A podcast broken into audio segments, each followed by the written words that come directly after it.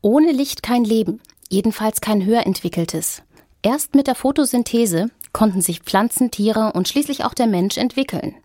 Das Kolloquium Fundamentale des Zentrums für angewandte Kulturwissenschaft hat sich im zu Ende gehenden Sommersemester anlässlich des von der UN ausgerufenen Internationalen Jahres des Lichts mit dieser zentralen Rolle des Lichts beschäftigt. In der Physik ist inzwischen ein weit verzweigtes Forschungsfeld entstanden, das sich mit dem Licht als Träger von Informationen beschäftigt.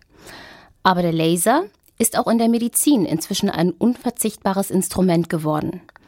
Zum Abschluss der Vortragsreihe sprach der Mediziner Professor Norbert Gretz deshalb am 18. Juni über die Rolle des Lichts in der Medizin. Mein Kollege Frank Winkler hat mit ihm gesprochen. Was kann Licht denn in der Medizin leisten? Licht kann einerseits zur Diagnostik verwendet werden, andererseits aber auch zur Therapie.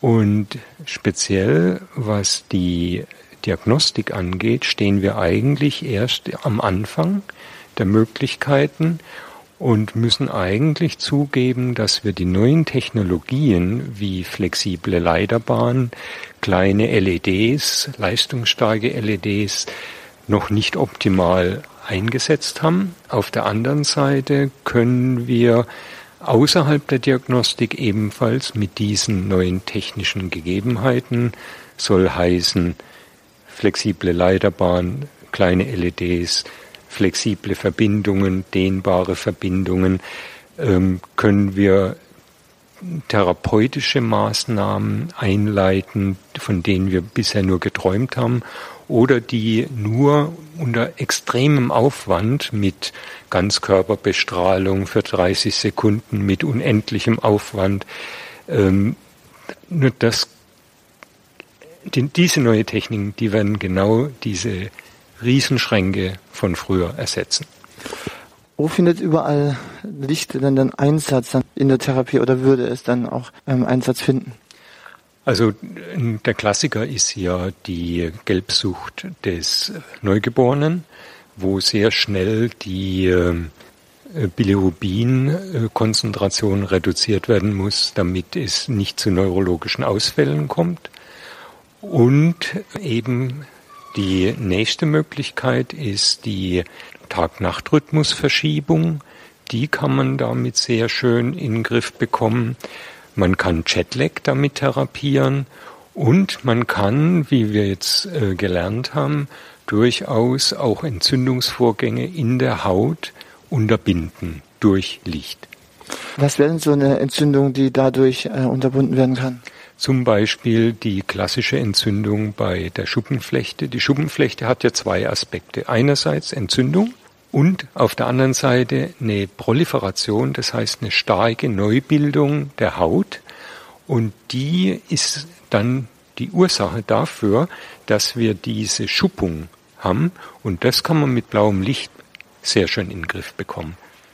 Wenn ich Licht höre und, und Haut höre, dann kommt bei mir schnell der Gedanke, oh, das klingt aber auch irgendwo gefährlich. Sind denn da auch irgendwo Gefahren, wenn man mit Licht auf der Haut agiert? Es ist sicherlich so, dass wenn man unspezifisches Licht nimmt, im Sinne von UV-Strahlung enthaltenes Licht, dann hat man erhebliche Probleme, weil dann ist man sehr nahe am Sonnenbrand und man bekommt, wenn es wirklich ungeschickt läuft, Strangabbrüche der Chromosomen, das heißt des Erbgutes, und daraus können sich dann, wie wir ja wissen, beim Melanom entsprechende Krebsarten entwickeln.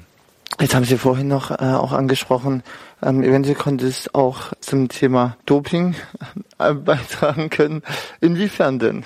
Ja, es scheint, als würde man eine erhöhte Bereitstellung von energiereichen Phosphaten erzielen können.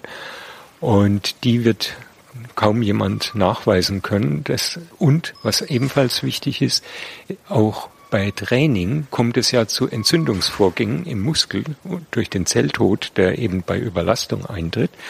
Und dieses Phänomen kann man dann wiederum mit Licht beeinflussen über die Steroidsynthese in der Haut. Ist es dann quasi gar nicht mehr nachweisbar, ob jemand dann Doping genommen hat, wenn dieses dann zum Einsatz kommt? Ich möchte es mal so sagen. Was möglich sein wird, ist ähnlich wie bei der Kryotherapie, also das, die, der Sprung ins Eiswasser nach hoher Belastung. Man wird Möglichkeiten finden, eine höhere Trainingsintensität zu erzielen, sodass das natürlich kein wirkliches Doping ist, sondern einfach nur eine Ausnutzung der Gegebenheiten, die man hat. Das heißt eigentlich quasi, es ist eine neuartige Trainingsmethode dann? Könnte es werden, ja. Welche Möglichkeit wird Licht in der Zukunft auch noch haben in der Medizin? Also ich denke, es wird sehr viel personalisierter zu Lichttherapien kommen, weil einfach die Möglichkeiten über diese neuen äh, Leiterbahnen und äh, anpassbaren äh, Bahnen individuelle Decken, Handschuhe oder ähnliches gibt, die dann wirklich Patienten mit Problemen im Rahmen der Haut und oder von Gelenken, sprich Arthritis, ähm, helfen werden. Sehen Sie dieser Zukunft dann positiv oder auch etwas skeptisch hingegen? Naja, man muss äh, immer auch eine Technikabwägung machen. Und äh, da wird im Laufe dieser Abwägung sicherlich einiges hochpoppen, an was wir heute noch nicht gedacht haben.